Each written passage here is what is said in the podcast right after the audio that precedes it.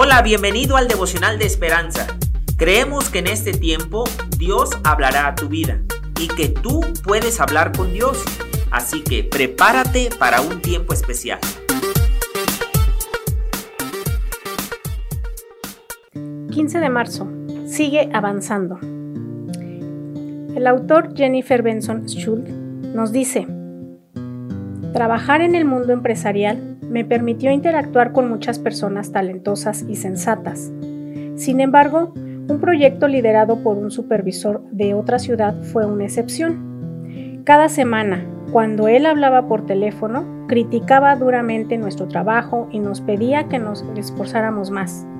Esos roces me dejaban desanimada y temerosa, y a veces quería abandonar. Es posible que Moisés haya querido abandonar cuando se encontró con Faraón durante la plaga de tinieblas. Y éste le dijo, retírate de mí, guárdate, que no veas más mi rostro, porque en cualquier día que vieres mi rostro, morirás. Éxodo 10:28. A pesar de esta amenaza, el Señor utilizó a Moisés para liberar a los israelitas. Por la fe, Moisés dejó Egipto no temiendo la ira del rey, porque se sostuvo como viendo al invisible. Hebreos 11:27. Derrotó a Faraón al creer que Dios cumpliría su promesa. Éxodo 3:17. Hoy también podemos descansar en la promesa de Dios de que está con nosotros en cada situación, sosteniéndonos por el Espíritu Santo y concediéndonos poder, amor y dominio propio.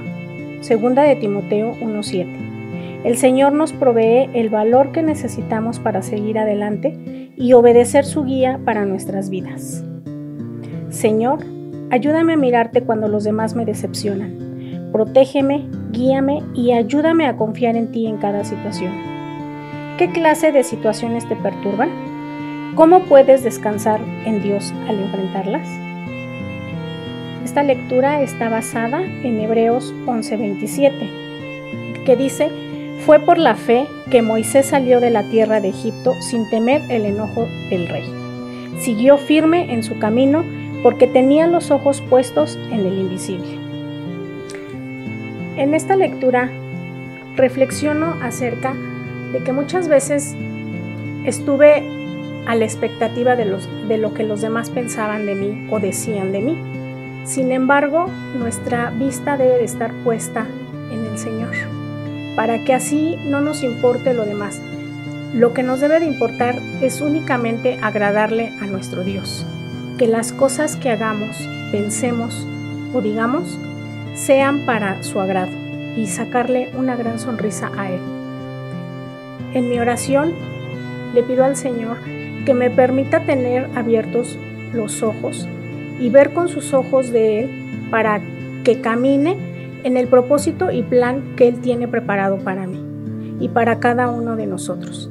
Que nada nos estorbe, que en esta tierra, que en este paso por la vida, podamos ver la grandeza de Dios y su amor y lo reflejemos a través de nuestra actitud, a través de nuestro testimonio hacia los demás. Amén.